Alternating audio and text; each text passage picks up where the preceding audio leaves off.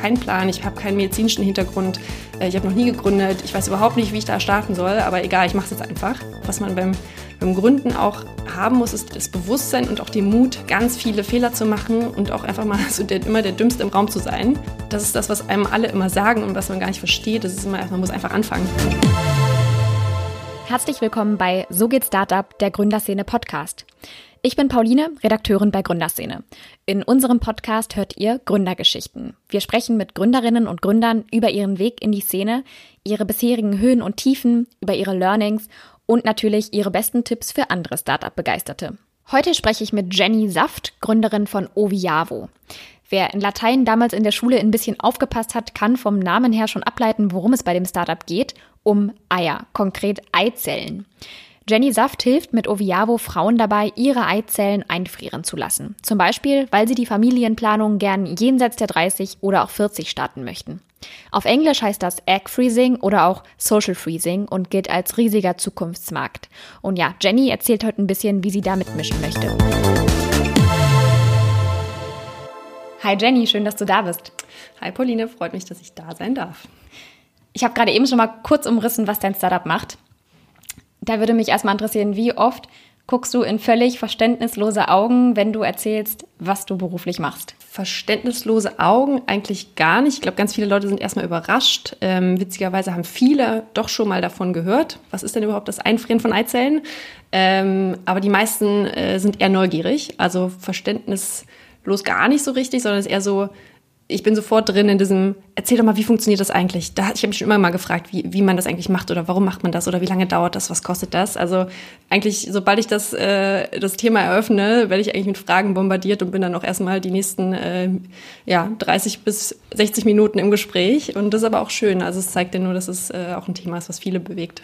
Was würdest du sagen, wie oft hast du das schon erklärt, was äh, Eizellen einfrieren ist? Ja, also es bewegt mich ja jetzt schon so gut ein Jahr, ein bisschen über ein Jahr. Ähm, und äh, ich würde sagen, also das Thema kommt äh, wahrscheinlich so äh, vier, fünf Mal die Woche auf. Ähm, also ohne, dass ich es plane. Und dann natürlich äh, mit den Kunden, mit denen wir im Gespräch sind. Also schon sehr, sehr häufig. Es bewegt einfach mein Leben mittlerweile ähm, von vorne bis hinten. Mm. Was Eizellen einfrieren ist, das würde ich gerne später auch nochmal äh, ansprechen. Mhm. Ähm, zuerst würde, ich, würde mich aber interessieren, wie bist du eigentlich darauf gekommen, dass man in diesem Bereich ein Startup gründen könnte. Also ist mhm. es jetzt nicht vielleicht äh, die erste, einfachste Idee? Nee, überhaupt nicht. Also es war auch nicht so, dass ich gesagt habe, ich will unbedingt ein äh, Startup gründen und äh, egal was, sondern ähm, ich habe die letzten zweieinhalb Jahre ähm, bei Adyen gearbeitet. Das ist ein Payment-Unternehmen ähm, und war da auch mega zufrieden. Also ich habe es geliebt, ich habe die Kultur geliebt und das Produkt und ähm, es war echt der beste Arbeitgeber, den ich jemals hatte. Ähm, und die sind 2018 an die Börse gegangen und das war echt eine coole, coole Zeit. Also ähm, tolle, also tolle Erfahrung einfach auch in dieser Zeit dabei zu sein. Und ich habe mir dann Anfang ähm, 2019 so ein bisschen gesagt, okay, ähm, was mache ich jetzt eigentlich so ein bisschen mit meinem Leben, so ein bisschen Geld verdient, äh, was mache ich jetzt damit? Und habe mir so eine To-Do-Liste gemacht und gesagt, okay, ich möchte jetzt erstmal ähm, ich möchte mal dieses, dieses Zahnschienen-Thema ausprobieren, äh, ohne mhm. jetzt eine, eine Brand nennen zu wollen, aber einfach, ähm, das gibt ja auch einige Startups und, fand, und äh, gesagt, das möchte ich machen, dann möchte ich meine Eizellen einfrieren und vielleicht noch eine Wohnung kaufen, ähm, Dinge, die man halt so macht, wenn man älter wird. Mhm. Ähm, Wohnung in Berlin? ja, das war ein bisschen offen, eigentlich schon. Ähm, hat ja dann äh, ist quasi der Gründung zum Opfer gefallen. Also es ist nie passiert. Aber grundsätzlich habe ich eigentlich schon so angefangen, das Thema anzugehen und ich habe äh, dieses Zahnschienen-Thema äh, gemacht und fand das eigentlich total cool, weil ich weiß nicht, ob du als Kind mal eine Zahnspange hattest, aber hatte ich. Äh, ja, und dann weiß man halt, dass man da gefühlt alle zwei Wochen hin muss zum Nachstellen oder immer mal zum Kontrollieren.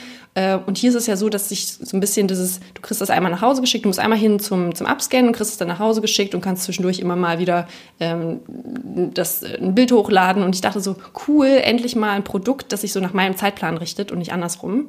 Und dann äh, habe ich das so abgehakt von meiner To-Do-Liste und gesagt, so jetzt Eizellen einfrieren. Ähm, weil, muss man auch dazu sagen, ich war zu dem Zeitpunkt 32, kein Partner und wie gesagt, war eigentlich äh, coole Wohnung in Berlin, habe mein Leben echt genossen und wollte auch eigentlich noch keine Kinder, aber wollte mir so ein bisschen die Optionen offen halten. Und ich habe selber ähm, drei Jahre in San Francisco gelebt äh, und da war das Thema viel normaler. Ähm, unter anderem, weil natürlich auch die Arbeitgeber das da teilweise dort zahlen ihren Mitarbeitern. deshalb war das für mich im Kopf überhaupt, also es war schon lange da und ich dachte dann so, jetzt mache ich das einfach mal. Und äh, genau, bin dann zu meiner Gynäkologin gegangen und gesagt, so, ich bin jetzt bereit, ähm, ich möchte jetzt meine Eizellen einfrieren, wie fangen wir an? Und dann hat sie mich ja mit ganz großen Augen angeguckt und meinte, ja, Frau Saft, dann müssen Sie sich mein Kinderwunschzentrum suchen. Und so ging so ein bisschen meine Reise los äh, und ich habe dann gemerkt, dass es wirklich gar nicht so leicht ist, da den, den ersten Schritt zu machen und habe ähm, viel Recherche gemacht und wenig gefunden äh, und habe dann einfach einen Termin im nächsten Kinderwunschzentrum gemacht und ähm, ja, also da ist mir quasi, bin ich fast vom Stuhl gefallen. Also man kommt schon rein äh, und ähm, kriegt so Dokumente, wo drauf steht, sie und ihr Ehemann. Mhm. und äh, ich bin ja da, weil ich keinen Ehemann habe. Und dann sitzt du halt im Wartezimmer mit ganz vielen Pärchen, die alle keine Kinder kriegen können, was ja auch okay ist. Also das, das ist quasi Kinderwunschzentrum, hat ja nicht umsonst diesen Namen. Mhm. Ähm, aber es ist einfach eine, keine schöne Atmosphäre. Wahrscheinlich eher bedrückend. Mega bedrückend. Ähm, und es geht dann halt so weiter, auch wenn du mit der, als ich mit der Ärztin gesprochen habe und ihr dann gesagt habe, so, ich bin jetzt bereit, ähm, äh, wie funktioniert das denn überhaupt? Und sie völlig überfordert war so mit meiner, dass ich das alles wissen will.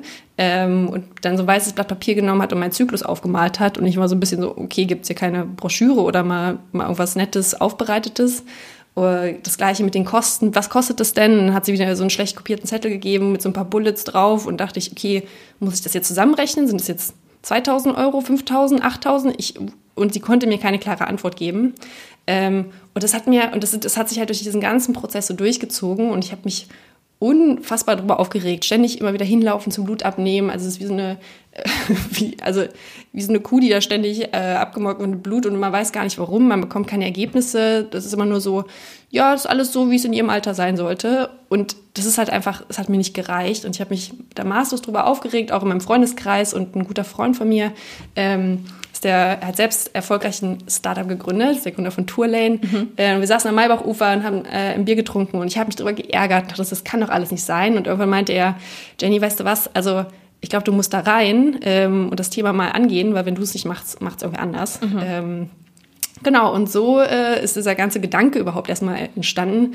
Ähm, und es hat mich viel Überwindung schon auch gekostet, weil ich, wie gesagt, in meinem Job mega happy war. Ähm, aber das hat dann einfach irgendwie Sinn gemacht und immer mit mehr Leuten, mit denen ich gesprochen habe, war das dann so, die haben mich da auch gesehen, die haben gesagt, ja Jenny, ich glaube, das ist dein Thema. Und mhm. irgendwie war das dann so, ähm, hatte eine Weile gedauert und es war echt ein langer, langer Prozess, sowas aufzugeben, seinen sicheren Hafen quasi so hinter sich zu lassen und zu sagen, ich mache jetzt was ganz Neues, ich habe keinen Plan, ich habe keinen medizinischen Hintergrund, äh, ich habe noch nie gegründet, ich weiß überhaupt nicht, wie ich da starten soll, aber egal, ich mache es jetzt einfach. Ähm, genau, und so habe ich dann äh, letztes Jahr quasi meinen Job gekündigt und äh, genau, seitdem machen wir zusammen fleißig ähm, Oviavo. Mm. Wie hast du das damals dann gemacht, dass du dir das ganze Wissen irgendwie zusammengesucht hast? Wie du gerade schon gesagt hast, du hattest jetzt noch nicht so viel, ja, bist gar keine Erfahrung äh, in dem Bereich. Wie bist du das angegangen?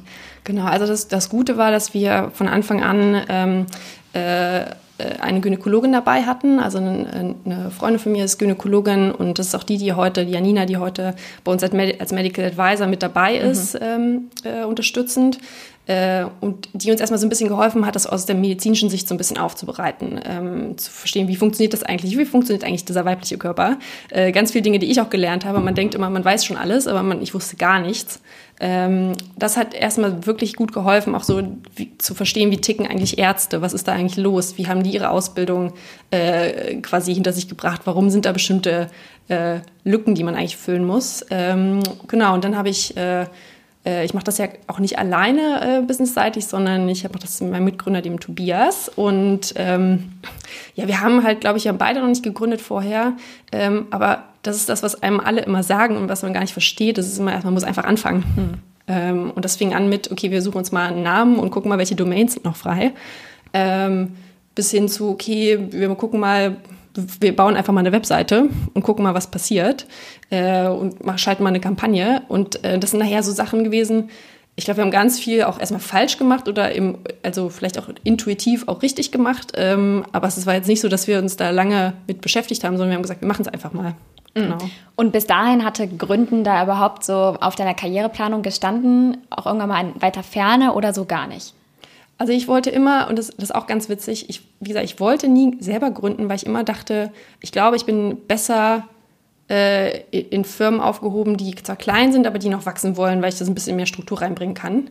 Ähm, und das ist, glaube ich, was, das ganz viele, auch vor allem Frauen, glaube ich, denken, ähm, dass sie selber gar nicht so zum Gründen gemacht sind. Ähm, Und das ist aber total falsch. Also das hat, wie gesagt, bei mir hat das nie auf der Agenda gestanden. Ich wollte schon immer irgendwie in einer Firma sein, die dann irgendwann nochmal diesen Sprung macht, groß zu werden. Und das ist irgendwie für mich, das gibt mir total viel. Und das hat mir bei Adien auch irgendwie total viel gegeben, obwohl die natürlich auch schon ein bisschen größer waren, als ich angefangen habe. Äh, aber das ist, also eigentlich nie da gewesen. Ich glaube wirklich, dass das Thema hat mich gefunden. Und dann habe ich gesagt, okay, also wenn ich jetzt, wann dann? Ähm, ich, später mache ich es wahrscheinlich nicht mehr. Äh, und das bisher fühlt sich alles äh, genau richtig an. Mhm. Wäre jetzt auch meine nächste Frage gewesen. So nach einem Jahr hast du jetzt mhm, ungefähr ja. gesagt, knapp ein Jahr. Äh, ja, wie, wie findest du jetzt die Entscheidung? Nee, total gut, weil, also das, das eine ist natürlich, es ist viel, viel aufwendiger als angestellt zu sein. Also es ist wirklich auch so, von, von, der, von der Arbeit, aber vor allem von der, von der mentalen, diese, alles, was in deinem Kopf jeden Tag passiert, so von den kleinsten banalen administrativen Dingen bis hin Gespräche mit Investoren. Das ist einfach ganz, ganz viel, was dich mental fix und fertig macht die ganze Zeit. Aber gleichzeitig, und ich glaube, das ist so ein bisschen ähm, äh, das, was uns natürlich antreibt, weil das Thema äh, uns wirklich von Herzen irgendwie begleitet und weil wir da wirklich dran glauben, dass es irgendwie einen Impact, einen positiven Einfluss auch auf die Gesellschaft hat. Ich glaube, das, das treibt einen noch an. Und dann sagt man auch, okay, wir machen das Richtige und das ist total cool. Ähm, so sehr ich, äh, wie gesagt, diesen Payment-Job geliebt habe, aber also ich glaube, es ist ein positiverer Impact, ähm, einfach äh, Familien irgendwie zu gründen und, und Menschen auf der Ebene glücklich zu machen. Und bisher, wie gesagt, fühlt sich alles gut an. Die Lernkurve ist der Wahnsinn. Ähm, ich glaube, das das kann einem gar keiner. Und ich glaube, das ist auch das, was man beim Gründen, wie gesagt, also wir sind noch ganz jung, aber ich glaube, was man beim, beim Gründen auch haben muss, ist der, der, das Bewusstsein und auch den Mut, ganz viele Fehler zu machen und auch einfach mal so der, immer der Dümmste im Raum zu sein. Ähm, weil klar, es ist immer mega bequem, das zu machen, was man denn schon gelernt hat oder was man kann, aber nochmal von vorne anzufangen und einfach ganz viel falsch zu machen. Ich weiß es einfach nicht. Und wenn mich jemand fragt, keine Ahnung. Also es ist, und das, das ärgert mich manchmal total selber, aber ich glaube, da muss man auch stark genug sein, das dann durchzumachen. Mm. Kommen wir vielleicht mal so ein bisschen zu dem Thema Eizellen einfrieren an sich, weil mm. es ist, gehe ich davon aus, für nicht die also nicht für die meisten Zuhörer ein selbsterklärendes Thema. Ähm, vielleicht kannst du einmal erläutern, was bedeutet es eigentlich, seine Eizellen einfrieren zu lassen? Sehr gerne. Und da müssen wir wahrscheinlich noch mal ein bisschen vorher anfangen und zwar so ein bisschen zu verstehen, was passiert eigentlich im, im Körper der Frau. Weil was die meisten gar nicht wissen, ist, dass man ja mit all seinen Eizellen geboren wird als Frau. Also man hat um die ein bis zwei Millionen Eizellen ähm, schon seit Geburt und verliert dann ab der ersten Menstruation eigentlich jeden Monat um 1000 bis 2000 Eizellen. Ähm, und ähm, das bedeutet halt, dass diese Eizellreserve, die man hat, irgendwann auch leer ist. Und ähm, das, wenn die leer ist, dann tritt irgendwann die Menopause bei der Frau ein. Mhm. So mit 45? Ja, irgendwas zwischen 45 und 55. Das variiert halt total. Ähm, aber das bedeutet eben auch, dass, und es gibt so eine, es gibt so ein paar krasse Statements und das variiert natürlich von Frau zu Frau, aber es ist immer so diese Zahl 35, die dann so ein bisschen, wo man merkt, also statistisch gesehen hat die Frau mit 35 wahrscheinlich 95 Prozent ihrer Eizellreserve aufgebraucht. Mhm. Ähm, und wie gesagt, man verliert, die Frau verliert im Laufe der Zeit eben nicht nur die Anzahl der Eizellen, sondern die Qualität der Eizellen sinkt auch. Und das kann man daran eben messen oder, oder statistisch sieht man das daran, dass eben mehr Fehlgeburten zum Beispiel auftauchen oder mhm. es verstärkt zu irgendwelchen Fehlbildungen oder Trisomien kommt ähm, warum man eigentlich sagt, je früher man, also je länger man wartet, äh, schwanger zu werden, desto schwieriger wird es irgendwann auf natürlichem Wege schwanger zu werden. So, was man beim, beim Einfrieren von Eizellen quasi macht, ist die Biologie so ein bisschen auszutricksen, indem man eben sein, in Anführungsstrichen, junges Zellmaterial oder seine junge Eizelle nutzt, ähm, um quasi auf später schwanger zu werden, weil ich habe ja gerade schon gesagt, die, das Alter der Eizelle ist ja der definierende Faktor für die Fruchtbarkeit die Gebärmutter ist eigentlich weiterhin voll funktionsfähig. Natürlich wird es im Alter auch irgendwie schwieriger, eine Geburt auszutragen, aber man muss äh, sagen, dass das eigentlich trotzdem möglich ist. Das heißt, wenn ich mit 30 meine Eizellen einfriere ähm, und ich dann irgendwann merke, mit 38, es funktioniert auf natürlichem Wege nicht mehr, kann ich einfach meine eingefrorenen jungen Eizellen nutzen und die über eine künstliche Befruchtung wieder einsetzen. Mhm. Und das bedeutet, dass die Wahrscheinlichkeit, dann schwanger zu werden, wesentlich höher ist. Mhm. Jetzt wissen wir ungefähr, äh, wozu man seine Eizellen einfrieren lassen sollte. Ähm, vielleicht kannst du einmal ganz kurz äh, erläutern, wie das denn abläuft. Also du hast es ja auch selber schon mitgemacht. Genau. Ich habe letztes Jahr meine Eizellen einfrieren lassen. Ähm, habe gerade schon gesagt, es war eine interessante Erfahrung. Also grundsätzlich sagt man, dass man immer so viele Eizellen einfrieren soll, wie man selber alt ist. Ähm, warum ist das so? Äh, man braucht ja normalerweise für eine erfolgreiche Schwangerschaft nur eine Eizelle, aber in diesem ganzen Prozess, wenn man die nachher nutzen möchte, wenn man die auftaut, die befruchtet und so weiter, gehen einfach ein paar Zellen verloren. Nicht jede Zelle äh, wird immer zu einer erfolgreichen äh, Embryo oder zu, führt zu einer Schwangerschaft. Ähm, und deshalb in dieser Behandlung, normalerweise hat man in einem Monatszyklus, ähm, wächst eine Eizelle nachher zum Eisprung heran, ähm, damit man aber mehrere Eizellen bekommen kann, wie ich es gerade schon gesagt habe. Also für mich war so irgendwie 20 bis 30 Eizellen das Ziel, äh, muss man eben hormonell stimulieren. Das heißt, man fängt Anfang seines Zykluses an, sich mit ähm, gewissen Hormonen zu spritzen. Äh, und das war schon für mich ehrlicherweise eine Riesenüberwindung. Ähm, und macht das dann um die 10, 12, 14 Tage hin zu seinem, je nachdem, wann ähm, der Eisprung stattfindet. Und um den Eisprung herum findet dann äh, eine kleine OP statt. Ähm, man ist in so einem Dämmerschlaf, das dauert 10 bis 15 Minuten. Da werden die ähm, Eizellen eben vaginal entnommen, die werden so abgesaugt mhm. und äh, dann auch entsprechend einge eingefroren. Mhm. Ähm, Hat man da Schmerzen? Ja, genau. Also das ist ähm, also normal. Also grundsätzlich muss man sagen, wenn man hormonell stimuliert, das ist ähm, jede hormonelle jeder externe hormonelle Einfluss hat natürlich gewisse Nebenwirkungen, aber das hat zum Beispiel auch die Pille. Ähm, also von Bluthochdruck und gewissen Kopfschmerzen und so weiter kann das stattfinden.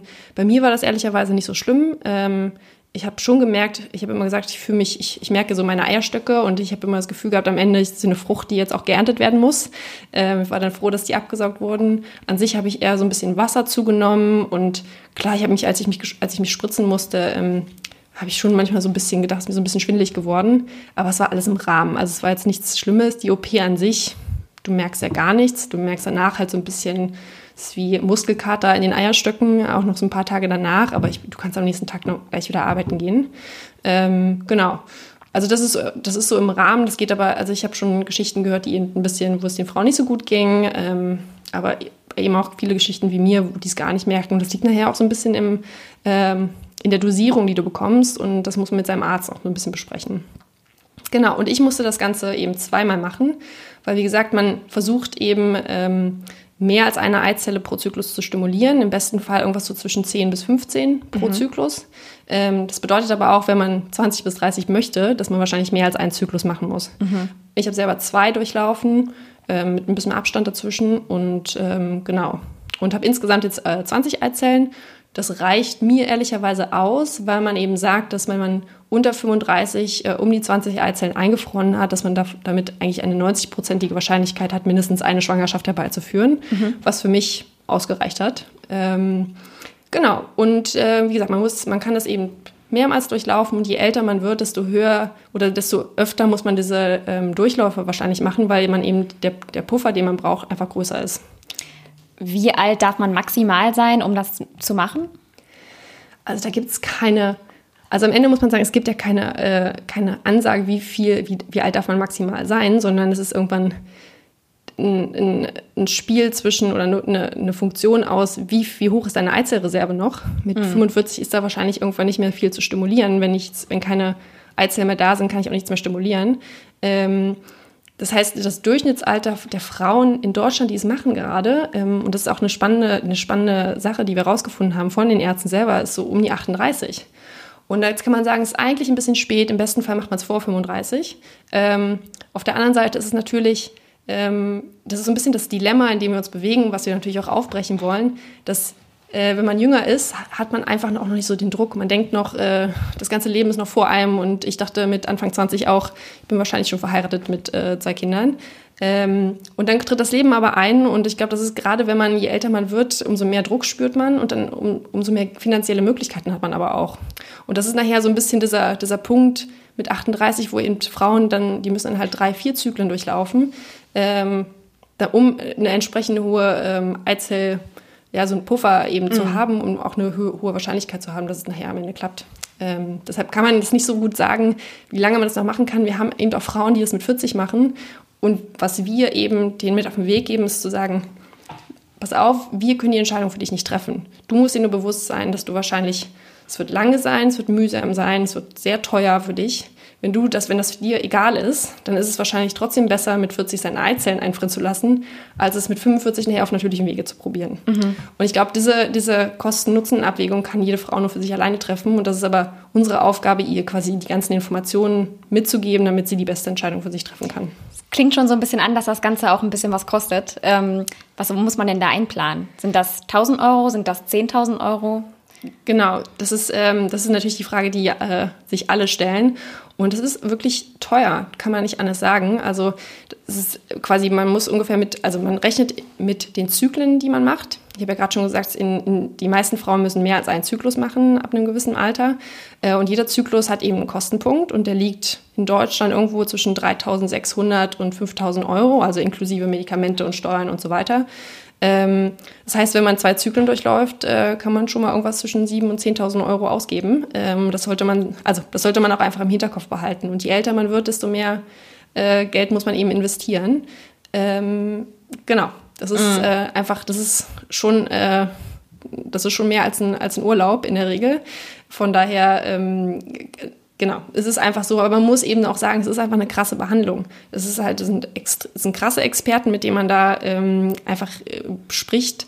Äh, das sind einfach nicht nur Gynäkologen, sondern das sind Reproduktionsmediziner. Das ist, sind Gynäkologen, die nochmal eine dreijahres extra Ausbildung haben, nur in diesem Fachgebiet. Deshalb reicht es oft nicht, mit seinem Gynäkologen zu sprechen, sondern man muss zum Reproduktionsmediziner gehen, um, um da auch eine Aussage zu treffen.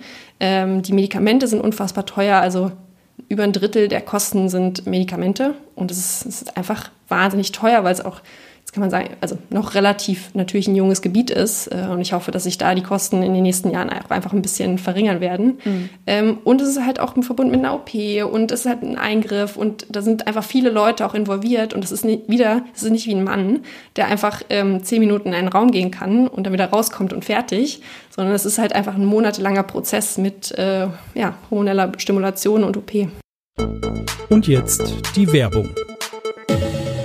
Bevor es mit der Folge weitergeht, möchten wir euch Safdesk empfehlen. Die Buchhaltungssoftware vereinfacht das Leben von Startups, Selbstständigen und Freiberuflern. Mit Safdesk könnt ihr eure Buchhaltung bequem, ortsunabhängig und GOBD-konform erledigen. Egal ob einfache oder doppelte Buchhaltung, mit der App lassen sich Belege einscannen und automatisiert digital verwalten. Außerdem ist Safdesk die Schnittstelle zwischen Steuerberater und Finanzamt, bietet einen integrierten Steuerzähler in Echtzeit und verknüpft sogar euer Online-Banking. Allen Hörern und Hörerinnen des So geht Startup Podcasts bietet Safdesk einen exklusiven Gratismonat. Einfach nach der 14-tägigen kostenlosen Testphase eines der drei Pakete buchen und den ersten Monat vollkommen kostenfrei starten. Auf www.safdesk.de slash Gründerszene erfahrt ihr alles über weitere Benefits und Konditionen. Den Link findet ihr auch in den Show Notes. Taucht jetzt mit Safdesk in die Welt der modernen Buchhaltung ein. Jetzt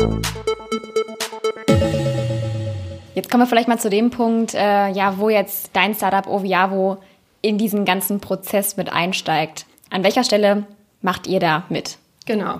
Also wie, wie schon gesagt, wir haben das Thema ja nicht erfunden. Das gibt es äh, schon eine ganze Weile. Ähm, künstliche Befruchtung und so weiter, das fällt ja alles quasi in, das, in, das gleiche, in diesen gleichen Bereich mit rein. Ähm, was wir machen ist, wir wollen eigentlich, also warum machen wir, was wir machen? Wir wollen eigentlich, wir wissen, dass das ganze Thema ähm, Reproduktionsmedizin einfach kommen wird, ob wir es wollen oder nicht, weil wir werden als Gesellschaft immer älter. Also das ist, äh, deshalb ich muss noch ein bisschen ausholen. Ähm, in den letzten 30 Jahren ist es ja das Durchschnittsalter für Erstgeburt von irgendwie 25 auf mittlerweile über 30 angestiegen. Gleichzeitig wissen wir, dass äh, ab 35 einfach diese natürliche Barriere da ist. Das heißt, wir laufen als Gesellschaft äh, geradeaus auf diese Grenze zu. Und das bedeutet eben auch, dass ein Großteil der Bevölkerung äh, reproduktionsmedizinische Maßnahmen nutzen werden muss, äh, ob man will oder nicht. Und deshalb wollen wir eigentlich ähm, äh, irgendwie diesen ganzen Prozess, diese ganze Transition, die da stattfindet, einfach ein bisschen beschleunigen und es einfacher machen für Frauen und Männer am Ende auch, ähm, diesen, diesen Weg auch zu gehen. Und ähm, dazu muss man eben die Barrieren beseitigen. Und die Barrieren sind auf der einen Seite eben Informationsmangel, der gerade stattfindet, ähm, Stigma und das, was auch eine Barriere ist, sind natürlich Kosten. Ähm, und was wir aktuell machen, wir haben halt gesagt, wir, wir steigen in den Bereich ein, der natürlich für uns auch am einfachsten ist. Das ist das Thema Information und Aufklärung.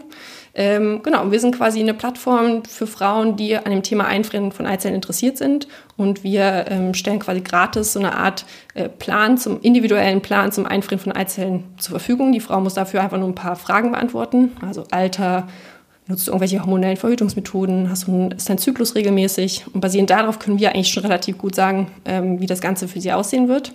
Also vom Zeitablauf, Kosten und so weiter. Und wenn sie dann Interesse hat, dann machen wir einfach nochmal eine, eine Beratung dazu, ähm, ein bisschen umfassender, äh, weil ganz viele haben natürlich tausend Fragen, so wie du gerade schon gesagt hast, tut das weh, ähm, auf was muss ich achten, muss ich mich vorher gesund ernähren, was auch immer. Ähm, und wenn die dann Interesse haben, dann sagen wir, schau mal, in deiner Nähe ist ein Kinderwunschzentrum ABC, wir arbeiten mit mehreren Kinderwunschzentren in Deutschland zusammen. Und ähm, dann kann die Frau entscheiden, wo sie hin möchte. Und wir helfen ihr dann bei der Erstterminkoordination und begleiten sie natürlich aber durch diesen ganzen Prozess hinweg. Also das sind ganz viele Sachen, wo ähm, wir auch merken, dass es total toll ist, dass die Frauen einfach auch diese Unterstützung brauchen. Also wir äh, kriegen, also hätten wir auch wahrscheinlich gar nicht gedacht, aber wir, wir sind mittlerweile an einem Punkt, wo wir sagen, wir sind die beste Freundin vor, während und nach der Behandlung, weil Frauen uns super viel erzählen. Wenn du anfängst, mit Frauen zu dem Thema zu sprechen und sehr tief auf dieser äh, auf, deiner, äh, auf deinem Zyklus einzusteigen auf der Ebene. Ähm, wir wissen nach einem Gespräch alles über die Frau. Wir wissen, äh, welche Krankheiten die Mutter hat, wie oft der Mann die betrogen hat, ähm, alles. Die schicken uns halt Herzchen-Emojis auf WhatsApp und sagen uns, wann ihre Periode eingesetzt hat. Einfach weil die uns so vertrauen und weil sie einfach so froh sind, dass sie jemanden haben, mit dem sie darüber sprechen können. Mhm. Genau. Das heißt, bei euch sitzen dann auch wirklich echte Mitarbeiter und nicht ein Chatbot oder so. Genau, also natürlich muss man halt schauen, ähm, das ist halt so, funktioniert Startup, man muss erstmal schauen, wo ist wirklich der, wo ist eigentlich wirklich der, der Need vom Kunden. Ähm, und da sitzen echte Mitarbeiter und da saß ich auch ganz lange ähm, und habe diese Gespräche mitgeführt und ähm, wir schauen jetzt sukzessive, wie wir das natürlich auch mit digitalen ähm, Produkten unterstützen können, einfach um es einfacher zu machen, auch für uns und, und ein bisschen skalierbarer. Aber ich glaube, dieser Faktor Mensch, den kann man bei dem Thema einfach auch nicht komplett ausschneiden. Also es ist, dafür ist es noch zu emotional, zu unbekannt, zu, ähm, ja, das ist einfach wichtig, dass da jemand ist, der einen so ein bisschen unterstützt. Mm. Und Geld verdient ihr äh, über die Kinderwunschzentren, die euch dann bezahlen? Genau, also wir haben quasi, wir sind eine Plattform, das heißt Kinderwunschzentren ähm, haben die Wahl quasi bei uns mit auf der Plattform als Partner gelistet zu werden ähm, und dementsprechend zahlen sie dafür einfach eine Plattformgebühr. Genau. Okay, das heißt nicht pro Patientin, sondern wirklich um auf dieser Plattform stattzufinden? Im ersten Schritt ja. Mhm. Also das ist, da ist auch noch ein bisschen ähm, Flexibilität gerade drin, ähm, aber im ersten Schritt ja. Mhm. Okay. Ähm, eine Sache, auf die wir gerade noch nicht zu sprechen gekommen sind, ist, ähm, dass ja am Ende von dem Eizellen-Einfrieren-Prozess äh, auch noch eine künstliche Befruchtung steht, oder? Genau, also das ist, das ist ja eher so ein das ist ja die Option, die man dann hat. Das heißt, ähm, ich habe jetzt äh, meine Eizellen äh, liegen jetzt in, quasi, ich sage immer, im Tiefkühler ist es natürlich nicht, ähm, aber die sind jetzt da und ähm, ehrlicherweise hoffe ich, dass ich diese Eizellen nie benutzen muss. Also im besten Fall werde ich auf natürlichem Wege schwanger und dann brauche ich die gar nicht. Äh, Im schlimmsten Fall nutze ich die halt einfach und genau, dann äh, muss man eben, um seine Eizellen nutzen zu können, muss man eine künstliche Befruchtung machen. Das heißt, die Eizellen werden aufgetaut ähm, und müssen dann auch mit der, das ist die komplizierteste ähm, künstliche Befruchtungsmethode, nennt sich ICSI, ähm, äh, befruchtet werden. Das heißt, das Spermium wird direkt in die Zelle reingespritzt ähm, und dort warten, wartet man dann so ein paar Tage, bis die Zelle sich entwickelt hat und schaut, welche sieht am besten aus oder hat sich am besten entwickelt und die wird dann wieder eingesetzt. Mhm. Das kann man halt je nachdem, wie viele Zellen sich jetzt entwickeln aus, oder wie viele überbleiben, kann man das halt mehrere Durchgänge machen, falls es im ersten mhm. Schritt nicht funktioniert. Jetzt fragen sich vielleicht manche Frauen, okay, ähm, das klingt jetzt auch nicht so, als würde das dann auf jeden Fall eine Schwangerschaft ergeben. Ähm, lohnt sich das überhaupt dann, dieser ganze Aufwand des Eizellen-Einfrierens? Genau, und das ist ja das, was ich vorhin schon mal grob angesprochen habe. Man sagt, dass man, wenn man vor 35 circa 20 Eizellen eingefroren hat, hat man eine 90-prozentige Wahrscheinlichkeit, mindestens eine Schwangerschaft herbeizuführen. Jetzt kann man sagen, ja, da fehlen ja immer noch 10 Prozent.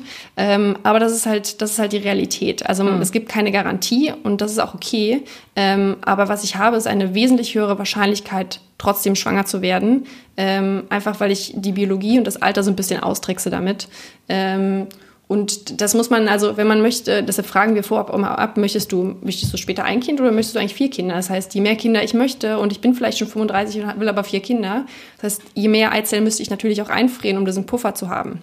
Ähm, es gibt mittlerweile, also man weiß zum Beispiel, dass ähm, wenn man eine Eizellspende macht, das sind ja meistens Frauen, die, das ist in Deutschland nicht erlaubt, aber das ist in Spanien oder in Dänemark und so weiter, USA, äh, natürlich schon seit Jahren wird das äh, gemacht. Und da gibt es ähm, teilweise Kliniken, die sagen, die geben dir eine Garantie, dass es klappt, weil man einfach weiß, wenn die, wenn die Eizellen jung genug sind, dann klappt das irgendwann auch. Ähm, das heißt, man kann heutzutage schon relativ viel machen und deshalb, das ist das Schöne, was ich an dem Bereich auch finde. Ich glaube, ganz vielen ist gar nicht bewusst, dass ähm, wenn man sich dem Thema wirklich mal öffnet und mal in, in ein Kinderwunschzentrum geht, dass es so viele Möglichkeiten gibt, wenn man schwanger werden möchte, das auch herbeizuführen. Also klar, es gibt immer ein paar Fälle, wo irgendwann gar nichts mehr geht, aber auch, auch dann gibt es wieder Möglichkeiten, ähm, die vielleicht in Deutschland nicht erlaubt sind, aber wo man sich noch mal Gedanken drüber machen kann.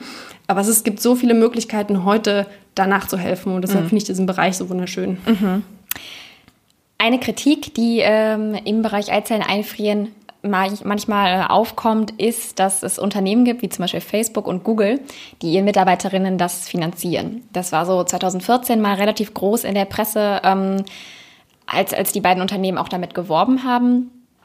Ähm, ich finde auch, dass es so ein bisschen so rüberkommt, als würden die sich schon sehr stark in, diesen, in die Lebensplanung der Frauen einmischen wollen und sagen, mach doch jetzt auf jeden Fall mal erst Karriere und dann das Kind. Wie siehst du das? Äh, findest du das kritisch, dass die Unternehmen sowas anbieten? Findest du das eher gut? Äh, wie ist deine Meinung?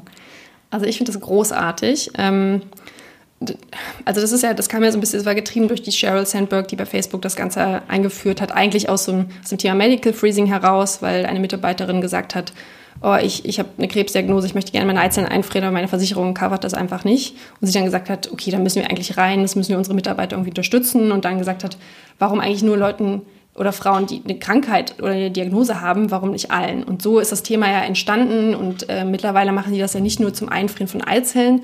Ähm, das ist, glaube ich, das, was die Medien irgendwie vergessen haben, sondern die bieten einfach äh, Coverage für diese ganzen ähm, reproduktionsmedizinischen Maßnahmen an. Es geht um künstliche Befruchtung, es geht um Adoption und, und so weiter. Ähm, und ich finde das, find das eine großartige Sache. Und zwar nicht, weil ich glaube, dass grundsätzlich Arbeitgeber das immer zahlen sollten, sondern weil ich glaube, dass äh, entweder der Staat oder die Versicherung eigentlich da unterstützen müsste. Dieser gesellschaftliche Wandel, der stattfindet, der findet halt statt, ob wir es wollen oder nicht. Und jetzt kann man sagen, okay, dann kriegen halt nur noch junge Leute äh, Kinder und die Frauen, die auch irgendwie Karriere machen und die studieren und so weiter, äh, die werden dann einfach nie Kinder haben. Aber das ist ja auch nicht der richtige Ansatz. Und wenn dann ein Arbeitgeber sagt, okay, ich fülle einfach jetzt gerade mal diese Lücke, die da entstanden ist und unterstütze meine Mitarbeiter, dann finde ich das super. Und ich glaube, die, die nächste Kritik, die auch immer missverstanden wird, ist zu sagen, ja, Arbeitgeber machen das nur, weil sie wollen, dass du länger arbeitest äh, und dich wollen nicht ausnutzen. Und ich denke mir so, also ich habe meine Eizellen ja nicht einfrieren lassen, weil ich das Gefühl hatte, äh, dass ich bei Adia nicht den nächsten Schritt schaffe, wenn ich jetzt ein Kind kriege, sondern ich hatte A, keinen Partner und B, auch noch gar keine Lust, ein Kind zu bekommen, weil ich, weil man in dieser zwischen, zwischen 30 und 40 passiert auch einfach total viel in seinem Leben, auch schon zwischen 25 und 40. Das ist einfach so eine, so eine Phase, wo man so viel, wo man sich selber so krass entwickelt ähm, und es einfach auch cool ist, das mal ein bisschen zu genießen. Wenn man so lange studiert hat, dann möchte man das Leben, was man sich aufgebaut hat und mal ein vernünftiges Einkommen auch mal genießen. Und deshalb finde ich es nicht verkehrt. Und gleichzeitig wissen wir aber auch, dass man es gibt in Deutschland eine Studie vom, ähm, der, vom Bundesministerium für Familie und Fertilität, die eben gemessen haben, dass 50 Prozent aller Akademikerinnen äh, zu ihrem 35. Geburtstag noch kein Kind haben in mhm. Deutschland und den Großteil davon kinderlos bleibt. Mhm. Und das kann einfach nicht, das kann einfach nicht die, die Vision, also das Ziel für die Zukunft sein. Und deshalb finde ich es gut, wenn Unternehmen sagen, okay, ich zahle meinen Mitarbeitern eh so viel Geld, gerade wenn man sich so die großen Beratungsfirmen, die großen Tech-Firmen und so weiter anguckt, dann gebe ich denen einfach nochmal äh, und unterstütze sie in dem Bereich, was weiß ich, 5.000 bis 10.000 Euro, was auch immer mm. äh, man da an, an, Unterstützung geben möchte. Finde ich super. Mm. Gleichzeitig äh, wäre wahrscheinlich auch noch Potenzial da, nicht nur ja, den Frauen zu ermöglichen, später ein Kind zu kriegen, sondern auch vielleicht Karriere und Kind gleichzeitig ähm, irgendwie unter einen Hut zu kriegen. Kein Ab, leichtes abs Thema. Aber. Abs absolut. Und ich glaube, das ist, das ist auch so ein Punkt. Und auch da denke ich immer, diese ganze Kritik bei, bei Facebook und Google, also ich habe selber eine Freundin, die äh, oder Freundinnen, die bei, sowohl bei Facebook als auch bei Google arbeiten, ist ja nicht so, dass die keine tolle ähm, Familienpolitik quasi haben. Die kriegen ja super viele Perks, auch wenn du ein Kind hast und die unterstützen das total. Und ich glaube, das muss auch immer Hand in Hand gehen. Wenn man quasi das eine anbietet, dann muss man auch das andere anbieten. Aber wenn man eben es geht ja nicht nur darum, seine Eizellen einzufrieren, sondern auch eine künstliche Befruchtung mit zu unterstützen. Und das ist halt, das ist pro Familie. Das sind alles Sachen, die pro Familie sind und die, die müssen halt, ähm, ja, die müssen beide da sein. Und wenn das beides gegeben ist, dann ist es doch super. Mm. Gibt es da eigentlich Zahlen, wie viele der Mitarbeiterinnen dieses Angebot annehmen? Also ähm, in den USA haben wir mittlerweile, ich würde sagen, fast 30 Prozent der Fortune 500 Firmen bieten irgendeine Form von ähm, Fertility Benefits an. Ähm, ich weiß nicht ganz genau, ich würde mal sagen, also es sind auf jeden Fall weniger als 10 Prozent, die es auch nutzen. Aber das ist ja schon mal trotzdem eine Zahl, das ist wahrscheinlich schon sehr äh, repräsentativ auch für die mhm. Bevölkerung. Ähm, und am Ende ja doch irgendwie ein relativ äh, guter, mhm. eine gute Zahl. Also wenn man denen äh, dann doch geholfen hat, äh, den Familienplanung und die, den Familienwunsch zu erfüllen, ist doch super. Und es geht ja nicht nur dahin, okay, ich, äh, Mann und Frau, sondern es geht ja auch so ein bisschen dahin, Vielleicht habe ich äh, ein lesbisches Pärchen oder auch äh, generell ein homosexuelles Pärchen. Da geht es um Adoption. Da ist ja quasi dieses Spektrum ist ja einfach noch viel größer. Ähm, von daher finde ich das eine super Sache. Mhm. Ähm, ich habe auch versucht, für Deutschland Zahlen zu finden, wie viele Frauen äh, sich pro Jahr die Eizellen einfrieren lassen. Ähm, ich habe keine offizielle Zahl gefunden. Gibt es die nicht? Genau, und das ist genau jetzt, äh, da, da stand ich quasi vor einem Jahr, ähm, weil das, das ist witzig. Also ich glaube, der, und das war natürlich auch eine riesen, eine riesen Hürde für uns ähm, im, im, in dieser ganzen Investitionsphase, weil wenn man sich den Markt anguckt, den gibt es eigentlich nicht. Also die Zahl ähm, der Frauen, die, die ihre Eizellen einfrieren, liegt wahrscheinlich unter 10.000 pro Jahr. Ähm, aber was ja nicht heißt, dass ähm, das Marktpotenzial nicht riesengroß ist. Ähm, und ich glaube, das ist nachher so eine Glaubenssache, ähm, schaffen wir es. Und deshalb habe ich ja gesagt, unser Ziel ist es, dieses ganze, diese, diese, diese Bewegung, die da stattfindet oder diese Transition einfach zu beschleunigen, weil es wird kommen, ob wir wollen oder nicht. Und wir müssen es einfach besser zugänglich machen. Wir müssen mehr Frauen ermöglichen und auch Paaren ermöglichen, ähm, Zugang zu so reproduktionsmedizinischen Maßnahmen zu, zu haben. Weil dann ist es am Ende, ähm, ja, ist der, ist es halt einfach die Hälfte der Bevölkerung, die einfach ähm, zu, Zugang dazu haben sollte und das auch machen kann. Ähm, aber du hast schon recht, es ist super schwierig, Zahlen dazu zu finden. Ähm, und ähm, das liegt vor allem daran, dass, dass die Zahlen, also es wird erst seit wenigen Jahren auch gemessen. Es gibt eine ähm, zentrale Instanz, die quasi von allen Kinderwunschzentren die Daten ähm, sammelt. Aber auch da zählt man aktuell nur die, die Zahlen, die einsehbar sind, sind nur Follikelpunktionen. und das kann sowohl aus Follikelpunktion ist halt immer das, das der, die OP zum Absaugen der Eizellen. Und das ist quasi, kann sowohl bei einer künstlichen Befruchtung sein, als auch beim Einfrieren von Eizellen. Grundsätzlich kann man sehen, die, die Nutzungszahlen wachsen. Ähm, also das, ist, das steht außer Frage. Man weiß noch nicht genau, ähm, wie viel davon das Einfrieren von Eizellen sind. Aber also ich gehe fest davon aus, dass wir dann einen großen Hebel dran haben werden, ähm, mhm. diese Zahl zu erhöhen. Ist dann wahrscheinlich aber auch gar nicht so leicht, dann da einen Businessplan zum Beispiel auch zu schreiben, oder? Weil andere Startups gehen vielleicht davon aus, okay, wir haben acht Millionen oder weiß ich nicht, vier Millionen potenzielle App-Nutzer oder ja. sowas in der Art. Das, das habt ihr jetzt natürlich nicht. Wie seid ihr das dann trotzdem angegangen, auch zum Beispiel in Gesprächen mit Investoren? Naja, am Ende, also ist es am Ende eine Glaubenssache und das ist so ein bisschen, was ist denn der Marktpotenzial? Und wenn du weißt, dass die Hälfte der Bevölkerung in Deutschland Frauen sind, ähm, davon sind, äh, was weiß ich, äh, 25 Prozent Akademikerinnen ähm, und davon vielleicht äh, nochmal 25 Prozent äh, äh, Single ohne Kinder, dann hast du ungefähr eine Zahl, die du angehen kannst. Und die, genau die fallen da rein genau das sind auch die, die wir erstmal angehen. Was aber nicht heißt, dass äh, dass wir nur Singles angehen, sondern wir merken natürlich jetzt auch immer stärker, dass auch Paare da Interesse haben. Warum solltest du denn mit, äh, mit 33, wenn du in einer Beziehung bist, kannst du dir genauso überlegen, ich möchte aber noch reisen, ich möchte noch diesen nächsten Karrieresprung machen und irgendwie, ich fühle mich gerade noch nicht so weit. Warum nicht da auch Eizellen einfrieren lassen? Ähm, und also wir kriegen auch ab und zu, es ist vereinzelt, aber auch natürlich Anfragen von Frauen, die schon Kinder haben. Ähm, also ich glaube, wir merken ja jetzt, und wir machen jetzt auch mit so ein paar Umfragen gemacht, dass, dass es auch nicht nur, wir sind immer davon ausgegangen, dass es nur Akademikerinnen sind, aber dieser gesellschaftliche Wandel ist natürlich stark getrieben von den Akademikerinnen, aber der zieht sich halt also in allen Gesellschaftsschichten durch. Und das ist ja auch das Krasse, dass dieser Kinderwunsch ist immer, ich sag mal, das ist das fundamentalste und evolutionärste, was wir eigentlich haben. Das ist halt, wenn der auf einmal auftritt, dann ist alles andere egal. Und wenn wir irgendwie eine Möglichkeit haben, den irgendwie realisieren zu können, dann, dann ist es egal, was man, ob man studiert hat oder nicht oder wo man äh, wohnt. Das ist, das ist dann einfach, ähm, genau, der ist dann für, mm. jeden, für jeden relevant. Ja. Ihr habt es dann ja auch geschafft, äh, Investoren zu überzeugen. Genau. Ähm, habt ja dieses Jahr eure erste Finanzierungsrunde abgeschlossen. Genau. Ähm, wen habt ihr jetzt da alles gewonnen und wie habt ihr das gemacht?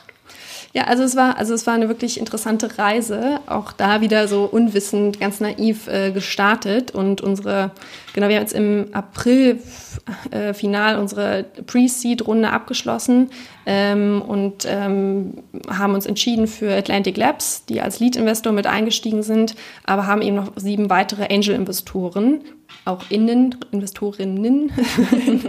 ähm, das, war, ähm, das war mir total wichtig. Also zum einen Atlantic Labs ähm, fanden wir super spannend, weil die auch in diesem ganzen Healthcare-Bereich ähm, sehr viel Erfahrung haben und uns auch helfen konnten. Und wir auch einfach gesehen haben, dass, dass es toll ist, jemanden an der Hand zu haben, der, der in dem Bereich einfach schon unterwegs ist. Und gleichzeitig wollte ich aber auch nicht, also no offense, aber wollte ich einfach nicht irgendwann an einem Tisch sitzen, ähm, wenn es kritisch wird. Und in jedem Startup gibt es mal Zeiten, wo es einfach ein bisschen schwieriger wird, wo ich nur mit ähm, äh, weißen Männern am Tisch sitze, die mir sagen, wie ich, ähm, äh, was ich mit den Frauen machen soll. Und deshalb war es mir total wichtig, dass wir auch einfach Frauen mit äh, im Investorinnen-Team haben. Ähm, und ähm, wir haben jetzt quasi drei Frauen dabei, davon sind zwei Selbstgründerinnen ähm, und eine, die eher aus dem ähm, Investoren Bereich kommt.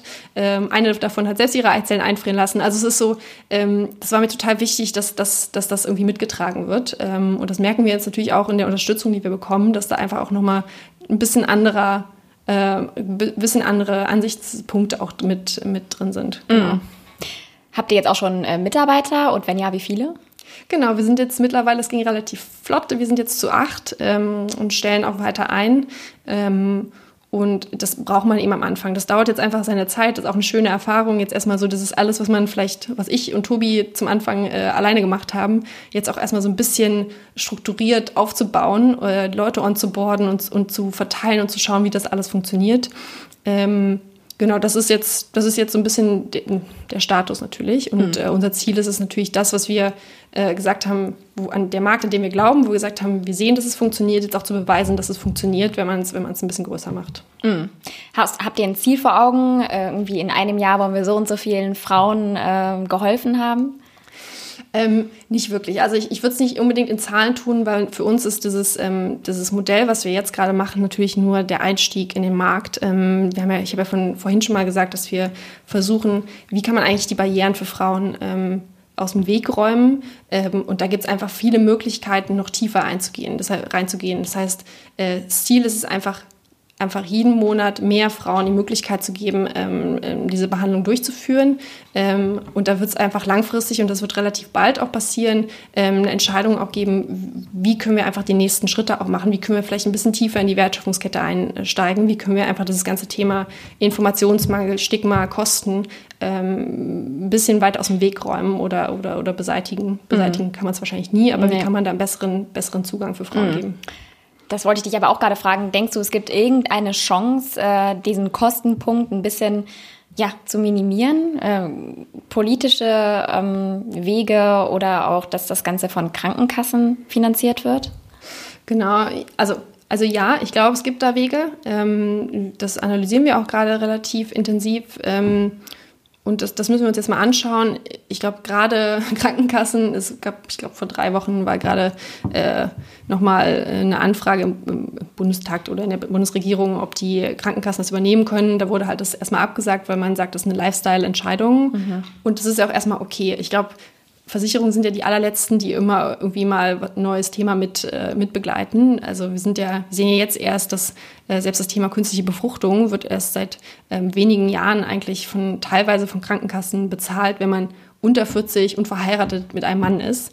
Also ehrlich, genau. das war mir wirklich gar nicht bewusst. Genau. Und das ist halt so mit sehr viel Einschränkungen ähm, ist da schon was passiert, aber auch das Thema Medical Freezing, also wenn man eine äh, Krebsdiagnose hat, dann zahlen Krankenkassen das Einfrieren von Eizellen erst seit letztem Jahr. Also es ist, und das, das ist einfach nur ein Zeichen dafür, wie jung das Thema noch ist und wie viel Bewegung da in diesem ganzen Bereich drin ist. Und grundsätzlich, also ich ärgere mich da jedes Mal tot drüber, aber das, dieses Reproduktionsmedizingesetz in Deutschland ist ja auch 30 Jahre alt und seitdem hat da niemand mehr was dran gemacht. Das ist auch der Grund, warum man in Deutschland Spermien, äh, Spermien spenden kann, aber keine Eizellen spenden kann. Mhm. Ähm, und da frage ich mich, warum? Also was ist, was ist denn so die rationale Begründung dafür? Ähm, und es ist einfach, weil das so alt ist und es hat sich niemand dem Thema gewidmet. Und da gibt es ganz viele Dinge, die man eigentlich mal aufarbeiten arbeiten müsste. Und mhm. da gibt es auch eine, eine, Arbeitsgruppe, die da auch ähm, schon neue Gesetzesvorschläge gemacht hat. Und ich denke mal, dass in den nächsten Jahren auch so einiges passieren wird. Mhm. Du hast gerade eben schon so das Thema Lifestyle angesprochen. Da fällt mir gerade ein, Wir hatten vorab schon mal kurz gesprochen und da hast du gesagt, dass du das Wort Social Freezing äh, gar nicht so besonders passend findest. Äh, wieso? Ja, also ähm, weil Social, also ich weiß nicht, was, was, was dir als erstes in den Kopf gekommen ist, als du das Wort gehört hast. Social Network. Genau, das ist so Social, als wenn man irgendwie, als wenn man irgendwie eine Party plant oder das gemeinsam mit Leuten macht oder als wenn das irgendwie was äh, ein witziges äh, äh, Seitenprojekt ist. Also ich finde das irgendwie falsch. Also grundsätzlich, ich, deshalb sage ich auch immer dieses komplizierte lange Wort Einfrieren von Eizellen. Ähm, aber es ist halt Egg Freezing, es ist Einfrieren von Eizellen, es ist eine vorbeugende äh, äh, Maßnahme, um später schwanger zu werden. Ähm, das ist es. Äh, und ich, wie gesagt, ich finde den Begriff, ich, wir nutzen den ab und zu mal, weil es einfach, äh, weil die meisten, die sich in dem Bereich bewegen, das jetzt auch kennen und verstehen, aber ich finde es einfach komplett falsch. Ja. Mm. Okay, interessant, weil dieser Begriff Social Freezing ist ja, der etabliert sich ja gerade so ein bisschen in Anführungszeichen. Ähm, ja, also kann das natürlich auch, aber also ich, wie gesagt, wir versuchen ganz hart immer diese Schiene zu fahren, Einfrieren von Eizellen. Und grundsätzlich, wie, es, wie das entstanden ist, ist ja, das ist aus dem Medical Freezing. Also das ist, wenn, wenn man eben eine Krebsdiagnose hat zum Beispiel, dass man dann sagt, man, man friert die ein aus einer medizinischen Begründung, um so eine Abgrenzung zum äh, äh, aus der privaten Entscheidung herauszumachen. Ähm, und insofern, ich, ich verstehe, wo es herkommt. Ähm, und es macht auch Sinn, das eine Abgrenzung dafür zu finden. Ähm, aber gleichzeitig ist es in beiden Fällen auch eine vorbeugende, äh, eine vorbeugende Maßnahme. Das eine ist medizinisch indiziert und das andere eben nicht. Ähm, und dann, genau, mm. ich, mir ist noch kein besserer Name eingefallen. ähm, Wenn es soweit ist, dann äh, gebe ich dir gern Bescheid. Zuletzt würde mich noch interessieren, ähm, deine Familie, deine Freunde, ähm, als du denen erzählt hast, in welchem Bereich du dich selbstständig machen willst, wie waren da so die Reaktionen? Also eigentlich erstmal total positiv. Ähm, ich, ich glaube grundsätzlich, meine Mama hat sich, glaube ich, total gefreut, auch als ich schon, als ich meine Eizellen einfrieren wollte, weil sie dann für, für sie war das nochmal so, okay, Jenny wird doch nochmal irgendwann, irgendwann, sie möchte eigentlich auch ein Kind, ähm, weil sie das, glaube ich, schon mal für sich ein bisschen abgeschrieben hat. Ähm, nee, ich glaube, ehrlich, also das Gefühl, was ich habe, ist, dass jedem, dem ich das erzähle, vor allem Frauen, finde es super. Also wie viele positive Rückmeldungen ich bekomme, ähm, von so vielen Menschen. Ähm, und es ist egal, ob ich das, äh, als ich bei Adien das erzählt habe, ob ich ähm, hier in der, in der Gründerszene, auch in Berlin, wo mir Leute, äh, wo ich irgendwie Leute wegen Office Space oder was auch immer anschreibe und dann sagen die, bla bla bla, aber übrigens voll cool, was ihr macht. Und das ist irgendwie total schön. Ähm, das zeigt mir einfach, dass es ein Thema ist, was ganz viele bewegt und was ganz viele auch ähm, ja, und ich glaube, das ist das Problem. Ganz viele reden da einfach nicht drüber. Es ist immer noch so ein Thema grundsätzlich, egal ob künstliche Befruchtung, äh, vorbeugendes Einfrieren, was auch immer. Aber ganz viele haben immer irgendwelche, haben schon Touchpoints mit Kinderwunschzentren. Und ich hatte das dir, glaube ich, beim letzten Mal schon gesagt, aber als ich bei Adyen gegangen bin und allen erzählt habe, was ich mache, du kannst dir gar nicht vorstellen, wie viele Leute vereinzelt auf mich zugekommen sind und gesagt haben, ah, Jenny, übrigens, meine Frau und ich sind auch im Kinderwunschzentrum und äh, übrigens, ich habe auch schon meine Eizellen einfrieren lassen. Und, und dann merkt man erstmal, wie viele Leute das beschäftigt. Ab einem gewissen Alter ist es einfach da und wir müssen einfach drüber reden und das irgendwie zeigen, dass es, es ist okay, es ist normal und es, wir haben tolle Möglichkeiten, da was äh, äh, auch für zu tun. Mhm. Alles klar. Dann habe ich zuletzt noch ein paar ganz schnelle Entweder-Oder-Fragen. Silicon Valley oder Berlin? Im Herzen Silicon Valley, in der Realität Berlin. Bootstrapping oder Investoren? Investoren. Früher Vogel oder Nachteule? Nachteule. Elektro-Tretroller oder Fahrrad? Elektro-Tretroller. Kopieren oder selbst erfinden? Im besten Fall selbst erfinden, aber sonst ist Kopieren auch okay. Und zuletzt würde mich noch, würde mich noch interessieren, ähm, was würdest du sagen, wen sollten wir mal in diesen Podcast einladen? Also gibt ja viele Menschen, die, die mich bewegen. Ähm, alles, was irgendwie in diesem Feld, also alles, was mich viel prägt, die Leute würde ich einladen. Ich darf ich mehrere nennen. Mhm. Also ich bin ein großer generell Podcast-Fan. Äh, ich finde Kara Swisher, Recode Decode, finde ich eine unfassbar tolle Frau. Ähm, äh, Esther Perel, äh, Beziehungscoach, generell gesellschaftlicher Wandel, finde ich wahnsinnig toll. Und äh, ansonsten äh, Martin Wasowski, ganz groß im äh, Fertility äh, Space, äh, selber zwei Firmen in dem Bereich gegründet. Also, also ich könnte noch ganz viele weitere nennen. Ähm, die Liste glaub, ist lang. Die Liste ist lang. Ähm, ganz viele tolle Sachen oder Leute, die mich echt geprägt haben. Mhm. Alles klar, dann vielen Dank, dass du heute da warst danke für die